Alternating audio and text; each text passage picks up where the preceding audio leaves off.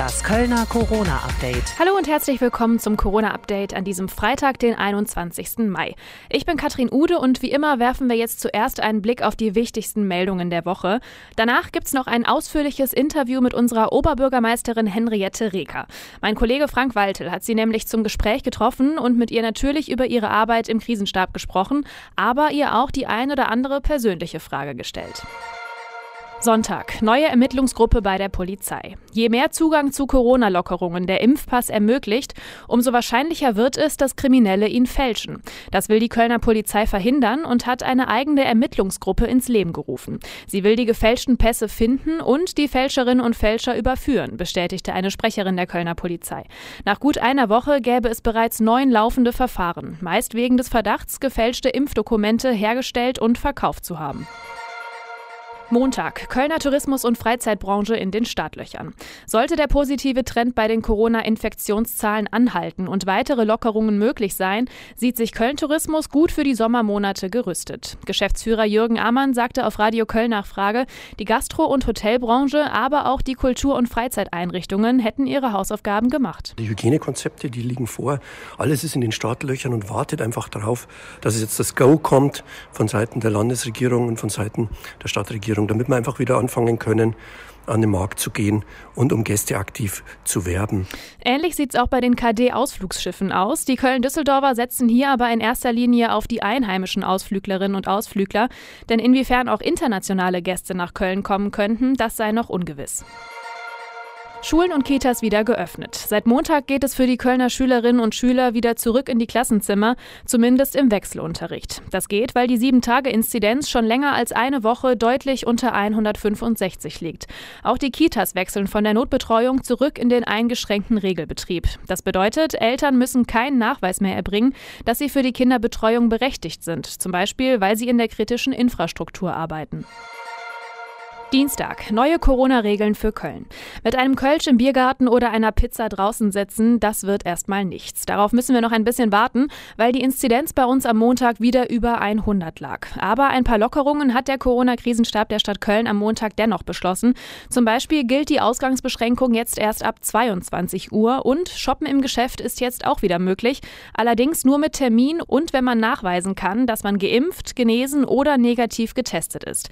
Eine Übersicht mit allen aktuellen Corona-Regeln findet ihr bei uns auf der Homepage im Servicebereich. Kassenärztliche Vereinigung entschuldigt sich für Impfpanne. Kölnerinnen und Kölner, die in nächster Zeit an einem Sonntag einen Termin im Impfzentrum haben, brauchen sich keine Sorgen zu machen. Alle künftigen Sonntagstermine im Impfzentrum fänden statt, sagt der Vorsitzende der Kassenärztlichen Vereinigung in Köln. Vergangenen Sonntag hatten 64 Menschen am Impfzentrum vor verschlossenen Türen gestanden. Sie hatten einen Termin zur Zweitimpfung, obwohl das Impfzentrum geschlossen war. Die Kassenärztliche Vereinigung will sich bei den Betroffenen entschuldigen und kurzfristige Ersatztermine vergeben geben. Mittwoch. Terminshopping unter Auflagen wieder möglich. Der Kölner Handel freut sich auf seine Kundinnen und Kunden und ist hervorragend vorbereitet. Das sagt das Kölner Stadtmarketing mit Blick auf das Click und Meet, das bei uns seit Mittwoch wieder möglich ist. In den Einkaufsmeilen gäbe es umfangreiche Testmöglichkeiten für alle, die jetzt wieder shoppen wollten. Einkaufen in den Geschäften ist möglich, wenn Kundinnen und Kunden vorher online einen Termin vereinbart haben und einen negativen Corona-Test vorlegen, der höchstens 24 Stunden alt ist. Für die Buchhandlung darf der Test auch bis zu 8 48 Stunden alt sein. Vollständig geimpfte und auch Genesene dürfen ohne Test shoppen. Donnerstag. Kölner Ärzte sind uneinig über Aufhebung der Impfpriorisierung. Johannes Nolte von der Ärztekammer in Köln begrüßt die Aufhebung der Impfpriorisierung ab dem 7. Juni. Eine Aufhebung sei nicht nur für die Patientinnen und Patienten wichtig, sondern vor allem auch für die impfenden Ärztinnen und Ärzte, sagt Johannes Nolte, stellvertretender Vorsitzender der Ärztekammer Kreisstelle Köln im Radio Köln Interview. Wenn uns mal irgendwo jemand dazwischen rutscht, der eigentlich in Priorisierungsgruppe 4 ist, aber wir haben aus irgendeinem Grund fehlerhaft angenommen, er ist in Priorisierungsgruppe 3 oder oder zwei oder er hat uns vielleicht irgendwelche Angaben gemacht, die uns das denken lassen, dass wir nicht immer das Gefühl haben, wir stehen dann direkt mit einem halben Fuß im Gefängnis, wenn wir äh, die Leute dann doch geimpft haben.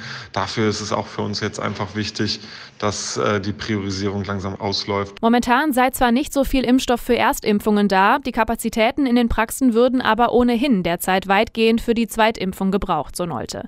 Der Hausärzteverband Nordrhein mit Sitz in Port sieht das anders. Er kritisiert den den Bund für die Aufhebung der Priorisierung. Gesundheitsminister Spahn könne nicht garantieren, dass dann genügend Impfstoff für alle Impfwilligen verfügbar sei. Je mehr es auf die Sommerferien zugehe, desto aggressiver werde die Stimmung, so der Hausärzteverband. Freitag. Schwerpunktimpfungen in Finkenberg geplant. Die Stadt Köln wird am Montag eine nächste Brennpunktimpfung durchführen. Das hat Oberbürgermeisterin Reker am Freitag bei der Bundespressekonferenz angekündigt. Laut Land NRW gäbe es am Samstag weitere Impfdosen. Die will die Stadt dann am Montag und Dienstag in Finkenberg verimpfen. Die Schwerpunktimpfungen würden nicht nur die Bewohnerinnen und Bewohner aus den Brennpunktgebieten schützen, sondern auch unser Gesundheitssystem und damit uns alle, sagte OB Reker weiter. Allerdings brauche es mehr Impfdosen. Die bisher vom Land zur Verfügung gestellten gestellten 6500 Impfdosen für Schwerpunktimpfungen seien für den Anfang gut. Das sei aber nur ein Tropfen auf den heißen Stein, so Reker. Sie war heute bei der Bundespressekonferenz mit dabei, um über die Schwerpunktimpfungen in benachteiligten Fädeln zu sprechen. Köln gilt hier als Vorreiter. Heute am Freitag liegt die 7-Tage-Inzidenz weiter unter dem Grenzwert von 100, nämlich bei 94,6, ist aber ganz leicht gestiegen. Neun Monate lang hat Henriette Reker den Corona-Krisenstab geleitet und versucht, die Stadt so gut wie möglich durch die Pandemie zu bringen. Radio Köln-Reporter Frank Waltel hat mit ihr gesprochen und sie zum Beispiel auch gefragt, was die Corona-Krise mit ihr ganz persönlich gemacht hat und welche der vielen Entscheidungen, die sie treffen musste, ihr am schwersten gefallen ist. Das Gespräch hört ihr jetzt. Ja, ich bin Henriette Reker, die Oberbürgermeisterin von Köln. Und meine Aufgabe ist, den Krisenstab zu leiten, wenn die Leiterin des Krisenstabes ausfällt oder in Urlaub ist. Und äh, ich habe selber den Krisenstab äh, aber neun Monate geleitet, bevor ich ihn abgegeben habe zur Leitung durch Frau Blome und bin sowieso gerne bei der Feuerwehr und deswegen äh, auch dem Krisenstab sehr verbunden. Ich finde Krisenstabsarbeit unglaublich wichtig, würde mir auch ein landesweiten oder vielleicht sogar bundesweiten Krisenstab vorstellen können.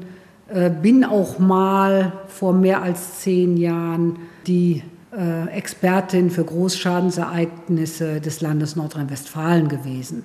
Nun ist das ja hier kein Großschadensereignis und ich kannte auch keinen Krisenstab, der über ein Jahr tagt.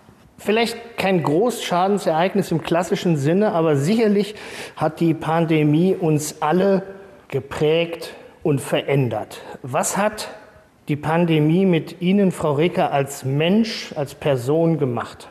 Also ich bin noch vorausschauender unterwegs und bedenke das Ende meiner Entscheidung, als ich das ohnehin tue. Und ähm, das ist einfach so, dass wenn man Entscheidungen auf einer Grundlage trifft, die sehr fragil ist und sich jeden Tag ändert, dass man noch genauer darüber nachdenkt, wozu führt denn eine Entscheidung und wer ist davon unmittelbar betroffen. Sie können natürlich als, als Oberbürgermeisterin der viertgrößten Stadt Deutschlands oft äh, Privates und, und Berufliches kaum voneinander trennen. Nichtsdestotrotz glaube ich, dass es auch mit Ihnen als Privatperson etwas gemacht hat. Also wenn Sie mal nicht vielleicht an die Entscheidungen denken.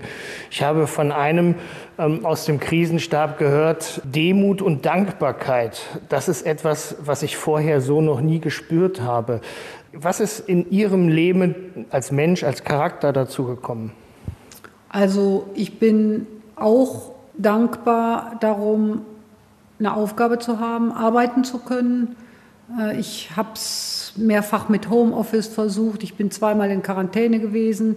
Ich bin jetzt sehr dankbar, dass ich ins Büro gehen kann, weil das am Esstisch noch viel schwieriger äh, zu verwirklichen ist, äh, die Videokonferenzen durchzustehen. Ich bin auch dankbar für menschliche Begegnungen. Mir fehlen die auch sehr. Ich habe ja großes Pensum auch abzuarbeiten an Akten, aber ich habe äh, ein ganz klares Zeitmanagement und habe immer gesagt, äh, zwei Drittel arbeite ich in der Verwaltung und ein Drittel repräsentiere ich die. Mir ist vor der Corona-Pandemie nicht bewusst gewesen, wie wichtig auch diese menschlichen Begegnungen in der Repräsentation der Stadt für mich sind. Wobei auch manche Dinge, beispielsweise bei Bundesverdienstkreuzen, habe ich ja jetzt die Menschen eine halbe Stunde oder 40 Minuten für mich. Da kann ich natürlich viel mehr mit denen anfangen und die mit mir auch, weil die mir dann viel mehr erzählen können, als wenn die dann äh, im Hansasaal zu fünft irgendwie geehrt werden.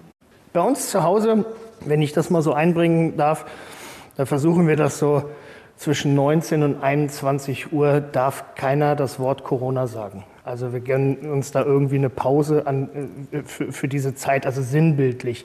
Ich kann mir vorstellen, dass so eine Regelung bei Ihnen eher schwer umzusetzen ist. Ne? Nein, wir sprechen zu Hause auch nicht viel über Corona. Also ich bin ja äh, rund zwei Stunden abends eher zu Hause als in meinem normalen Alltag. Also ich habe noch nie so oft mit meinem Ehemann zu Abend gegessen wie jetzt. Äh, und äh, wir sprechen gar nicht so viel über die Stadt. Und ähm, das Einzige ist, dass ich eben danach nochmal, nach dem Abendessen, mich nochmal auf den Folgetag vorbereite und dann fällt schon das ein oder andere Mal das Wort Corona. Wie viel Input gibt Ihr Mann Ihnen als, als Mensch und vielleicht auch als Entscheidungshilfe? Also man braucht, man muss sich ja auch irgendwo mal spiegeln. Ne? Also erstmal versorgt mein Mann mich ja hingebungsvoll, sonst könnte ich gar nicht existieren. Ich muss ja nur noch sozusagen selber essen und selber schlafen. Aber äh, er gibt mir eine große Sicherheit darin, äh, nach meiner Überzeugung zu handeln und mich nicht überreden zu lassen.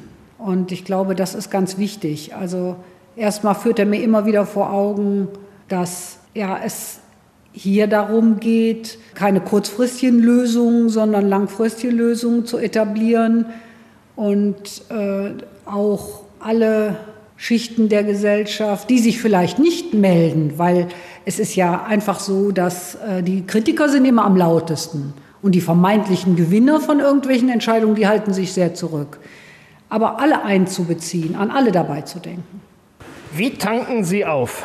Ja, ich versuche ausreichend zu schlafen, was mir im Moment offen gestanden schwer fällt, weil ich nachts wach werde dann eben und nachdenke und mich an der frischen Luft zu bewegen, so viel wie möglich.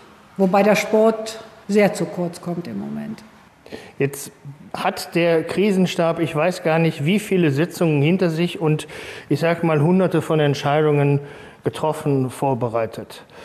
Welche ist Ihnen denn am schwersten gefallen?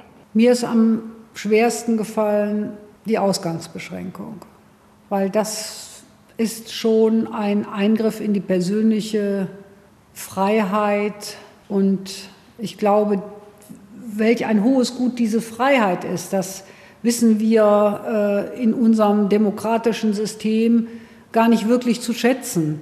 Mich konnte auch da gar nicht äh, trösten, dass in Spanien und Italien und Portugal eine Ausgangsbeschränkung äh, über 23 Stunden war. Die konnten ja teilweise nur eine Stunde raus zum Einkaufen und spazieren gehen. Ähm, das fand ich, fand ich schon sehr schwierig, aber ich habe mich letztlich immer auch von einer wissenschaftlichen Begründung leiten gelassen. Und für mich war bei der Ausgangsbeschränkung dann eigentlich das Entscheidende, ein Signal an die Mitarbeiterinnen und Mitarbeiter des Krankenhauses zu geben, weil keiner weiß ja wirklich, wie viel Prozent die jetzt in diesem ganzen Maßnahmenpaket nützt. Aber sie nützt eben und sie nützt viel mehr als Signal an die Mitarbeiterinnen und Mitarbeiter der Intensivstation, dass wir alles, aber auch alles tun, was möglich ist, um sie in ihrer schweren Arbeit zu unterstützen und zu motivieren, weiterzumachen.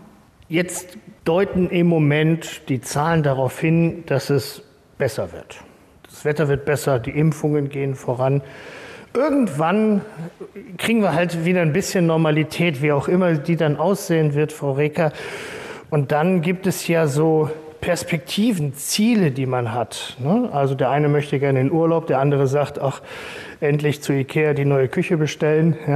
Was steht bei Ihnen auf der To-Do-Liste? Ja, ich trinke ein frisch gezapftes Kölsch in der Außengastronomie und höre mir ein schönes Konzert an in der Philharmonie. Das war das Corona-Update für heute. Ich wünsche euch ein schönes langes Pfingstwochenende und bleibt gesund.